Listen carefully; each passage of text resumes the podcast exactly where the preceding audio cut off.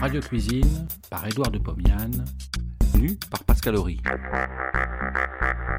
De 1923 à 1929, Édouard de Pomian présente tous les vendredis soirs sur Radio Paris ce qui fut sans doute la première émission culinaire radiophonique.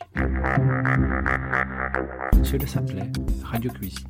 Près d'un siècle plus tard, nous donnons à réentendre ces quelques 200 chroniques qui firent la joie des auditeurs de l'époque. Cette semaine, la cuisine rapide. Le progrès du féminisme a fait naître une crise de la technique culinaire. La femme moderne tend à simplifier la cuisine au maximum, sinon à la supprimer. Comment peut-il en être autrement puisque les femmes sont aujourd'hui à l'usine, à l'atelier, au palais ou dans leur cabinet de consultation? De ce fait, et de celui des perturbations survenues depuis la guerre, la cuisine et la façon de manger se sont sensiblement modifiées. Comparons les menus d'aujourd'hui à ceux d'il y a cent ans. Nous sommes frappés par la simplicité des premiers. La gastronomie a suivi le courant de simplification qui est général à tous les arts plastiques. La sculpture, la peinture, le dessin, l'architecture ont été ramenés aux grandes lignes de construction au détriment des fioritures et des détails. La cuisine s'est simplifiée aussi. Du reste, il ne pouvait en être autrement. Dans ce dernier demi-siècle, deux facteurs ont modifié la vie domestique. Premièrement, l'évolution du féminisme. Et deuxièmement, les lois sociales limitant le travail à 8 heures d'activité, le repos à 8 heures de sommeil et les loisirs à 8 heures de liberté. Dès la mise en vigueur de ces lois, la nouvelle humanité acquit rapidement la notion des loisirs quotidiens. Ceux-ci furent multipliés pour tout le monde, grâce à la facilité des transports, au cinématographe, à la radiodiffusion l'homme prit goût à ces nouveaux loisirs, et il consacra jalousement le temps qui leur est octroyé. Or, c'est sur ce temps que la maîtresse de maison prélève celui de la préparation des aliments. Elle cherche donc à simplifier les préparations culinaires.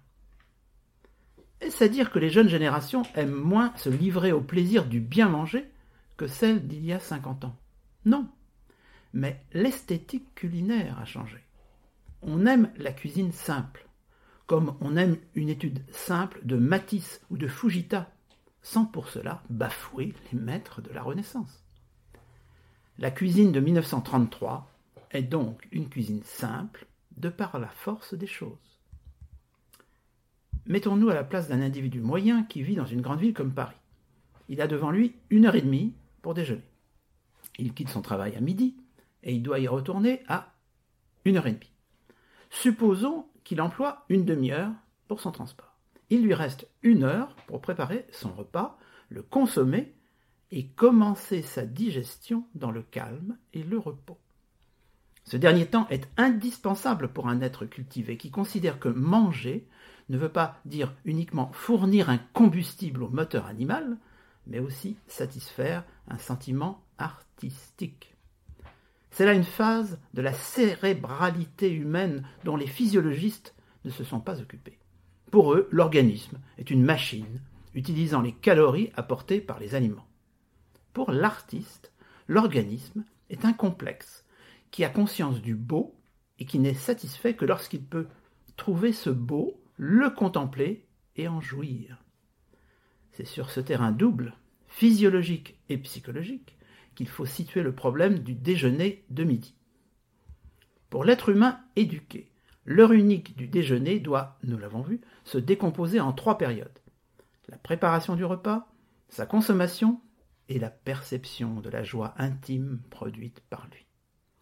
Le temps de consommation est difficilement réduisible à moins de 20 minutes, ce qui laisse, mettons, 40 minutes pour la préparation culinaire, et la période d'après le repas, au cours de laquelle on déguste du café, on fume du tabac et on écoute chanter sa machine musicale. L'idéal vers lequel il faut tendre est de prolonger au maximum cette phase d'extase. On ne peut le faire qu'en rognant sur le temps de la préparation. Ce dernier peut-être d'autant plus raccourci que les bienfaits de la civilisation ont rendu la vie matérielle plus facile à la ville, comme à la campagne. Sur un fourneau à gaz, composé de deux foyers et d'un grill, on peut faire en dix minutes trois plats différents. Ces plats ne sont pas nécessairement l'œuf à la coque ou la côtelette grillée. J'en ai expérimenté plus de 150. Il en est de simples, il en est de luxueux.